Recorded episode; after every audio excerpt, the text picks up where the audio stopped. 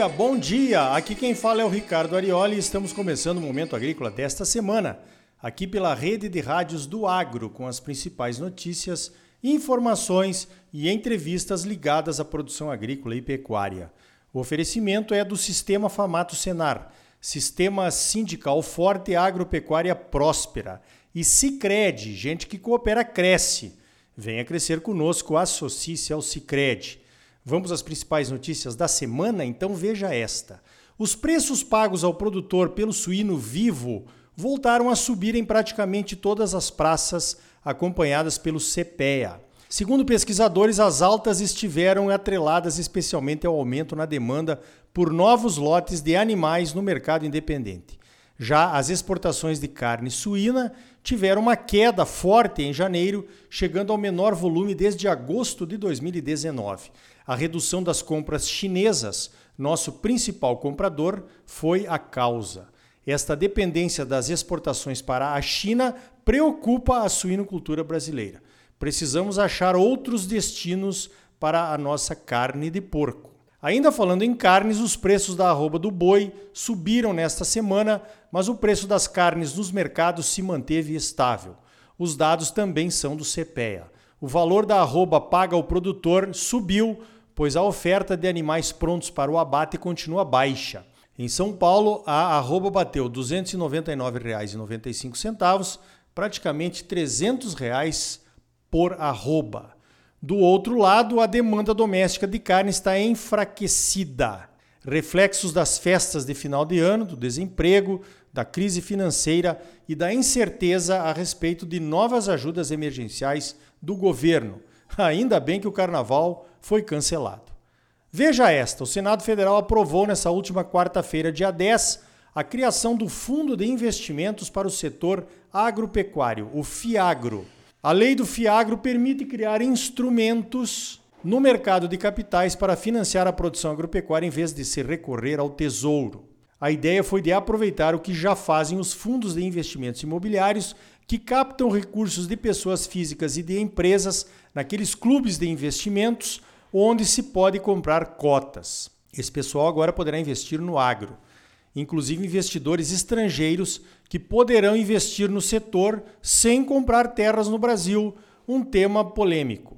Olha só, na semana que vem prometo uma entrevista completa sobre o assunto aqui no Momento Agrícola.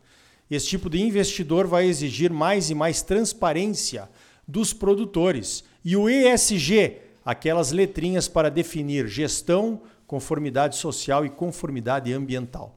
É bom ou é ruim? O que é que você acha? Vai analisando aí. Veja esta: a safra de grãos que vamos produzir em 2021 pode ultrapassar as 268 milhões de toneladas. Seria um novo recorde. 11,4 milhões de toneladas a mais do que na safra 19 e 20. É o que diz o relatório da Conab, divulgado na última quinta-feira. A maior área de milho a ser plantada na segunda safra e o crescimento na produção de soja são os principais diferenciais desse relatório em relação ao relatório anterior. Podemos colher 105 milhões e meio de toneladas de milho no somatório de todas as safras. Na soja, poderemos chegar a uma produção de 133,8 milhões de toneladas, um crescimento de 3,6 em relação um crescimento de 3,6% em relação à safra passada. Tomara que as previsões da Conab se confirmem o Brasil está precisando de mais uma boa safra para ajudar na recuperação da crise. Veja esta: Mato Grosso já comercializou 71,7% da safra 2020-2021 de soja, essa que está sendo colhida. Em janeiro, o percentual comercializado já era de 68,5%. Os dados são do IMEA, o Instituto Mato Grossense de Economia Agropecuária, ligado à FAMATO. Parece que o pessoal não resistiu e vendeu mais um pouco de soja para aproveitar os bons preços do início da colheita, melhorar a média ou fazer alguma troca de sementes ou defensivos para a próxima safra. Ainda segundo o IMEA, as vendas da safra 21-22, essa que ainda vamos plantar em outubro, também já começaram. Os produtores já venderam mais de 18% da produção esperada. A média de 5 anos é de 2,6%. No caso do milho, a comercialização antecipada já chegou a quase 68% da produção esperada. Isso é que é confiança numa safra que será plantada com atraso, hein? A média de 5 anos é de 50%, segundo o IMEA arredondando. Para a safra de milho do ano que vem, o pessoal já comercializou 11% da produção esperada. A média para essa época é de 9%. Muitos produtores estão contrariados com essas vendas antecipadas, arrependidos mesmo. Muitas vezes o deixar de ganhar dói mais, porque uma oportunidade perdida dificilmente volta. E o ano de 2021, na comercialização da soja, foi uma oportunidade perdida. Mas e agora? Como tratar as vendas antecipadas de 2022?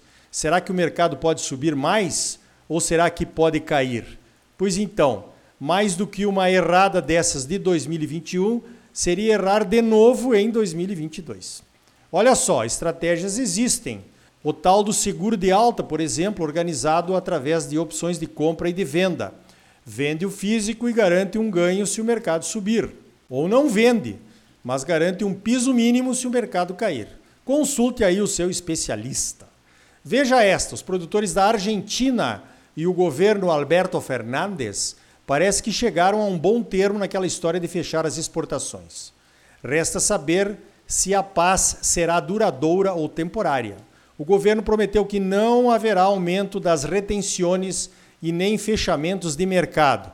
Prometeram construir confiança para aumentar a produção. A ideia é que o governo e produtores argentinos trabalhem em conjunto para proteger os preços internos e o consumidor. Vamos ver se dura, né? A Argentina está numa crise econômica séria. Uma briga do setor produtivo com o governo não ajudaria em nada.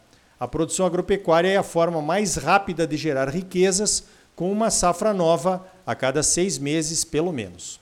Olha só, você acha que somos só nós, os produtores brasileiros, que sofremos pressões e mais pressões ambientais? Então veja essa. A Alemanha pretende banir o herbicida glifosato em 2024. O objetivo é preservar a presença de insetos polinizadores no campo. O projeto de lei apresentado pelo governo alemão ao parlamento, além de banir totalmente o glifosato, propõe restringir o uso de defensivos agrícolas nas proximidades de fontes hídricas em áreas protegidas. Segundo a nota oficial do governo alemão, o projeto foi construído a partir de um difícil compromisso entre os ministérios do Meio Ambiente com o Ministério da Agricultura. A proposta prevê uma proibição do uso de pesticidas perto dos rios, em princípio por um perímetro de 5 a 10 metros. Os agricultores alemães, é claro, estão contra o projeto. Segundo Joachim Ruckwied, que é diretor da Associação de Produtores Alemães, a proposta é o caminho errado para alcançar uma maior proteção ambiental e coloca em risco a subsistência da agricultura familiar. Essas questões ambientais e o fortalecimento do Partido Verde em toda a Europa começaram justamente na Alemanha. O que parecia uma ótima causa no início passou dos limites do aceitável e agora se mostra um empecilho, uma dor de cabeça para os agricultores de todo o mundo. Urbanos geralmente não conhecem o agro, mas são eles que fazem as leis. Veja esta: na última quarta-feira, dia 10 de fevereiro, comemoramos o Dia Mundial dos Pulses.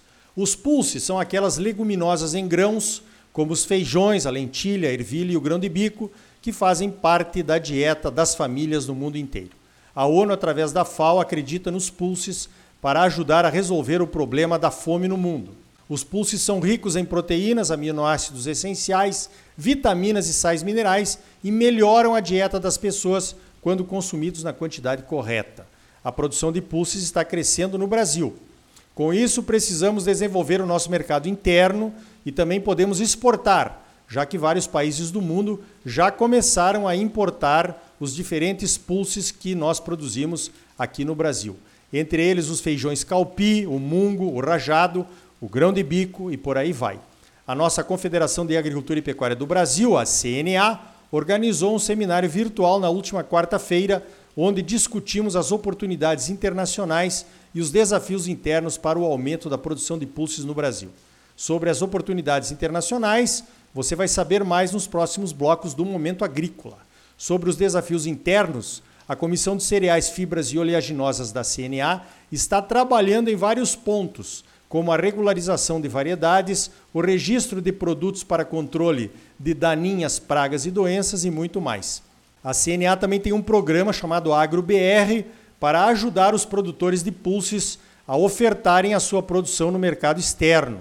Se você quiser participar, é só entrar lá no site da CNA, procurar por AgroBR.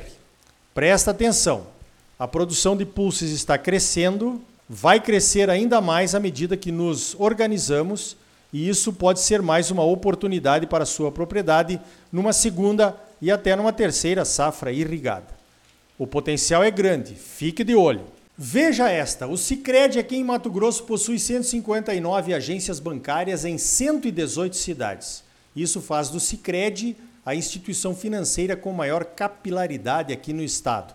Agora em 2020 foram abertas mais 11 agências. No Brasil inteiro, o Sicredi chegou a 1978 agências, com as 150 agências que abriu em 2020. Aqui em Mato Grosso, nos 118 municípios com agências do Sicredi, em 42 deles, o Sicredi é a única instituição financeira cooperativa disponível à população. Mais do que apenas financeiro, a presença do Sicredi tem interesse social. A presença do Sicredi ajuda a economia local. O dinheiro ali arrecadado é reemprestado para a comunidade, gerando mais emprego e mais renda e mais oportunidades de desenvolvimento. O Sicredi é capaz de oferecer produtos e serviços financeiros com taxas mais justas, ajudando no crescimento dos negócios e das regiões. O Sicredi está crescendo. Venha crescer conosco. Associe-se ao Sicredi. Então tá aí. No próximo bloco vamos até a China, ver com o nosso adido agrícola, o Jean Manfredini, como é o mercado de pulses por lá. Também vamos falar da soja não transgênica, de carnes e de milho.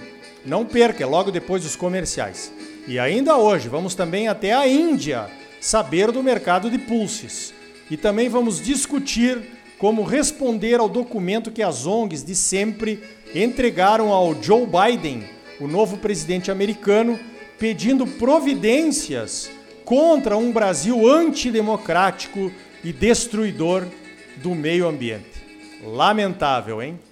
E aí, tá bom ou não tá? É claro que tá bom, você só merece o melhor. Então não saia daí. Voltamos em seguida com mais momento agrícola para você, num oferecimento do Sistema Afamato Senar, Sistema Sindical Forte e Agropecuária Próspera. E gente que coopera cresce. Associe-se ao Sicredi. Voltamos já. Música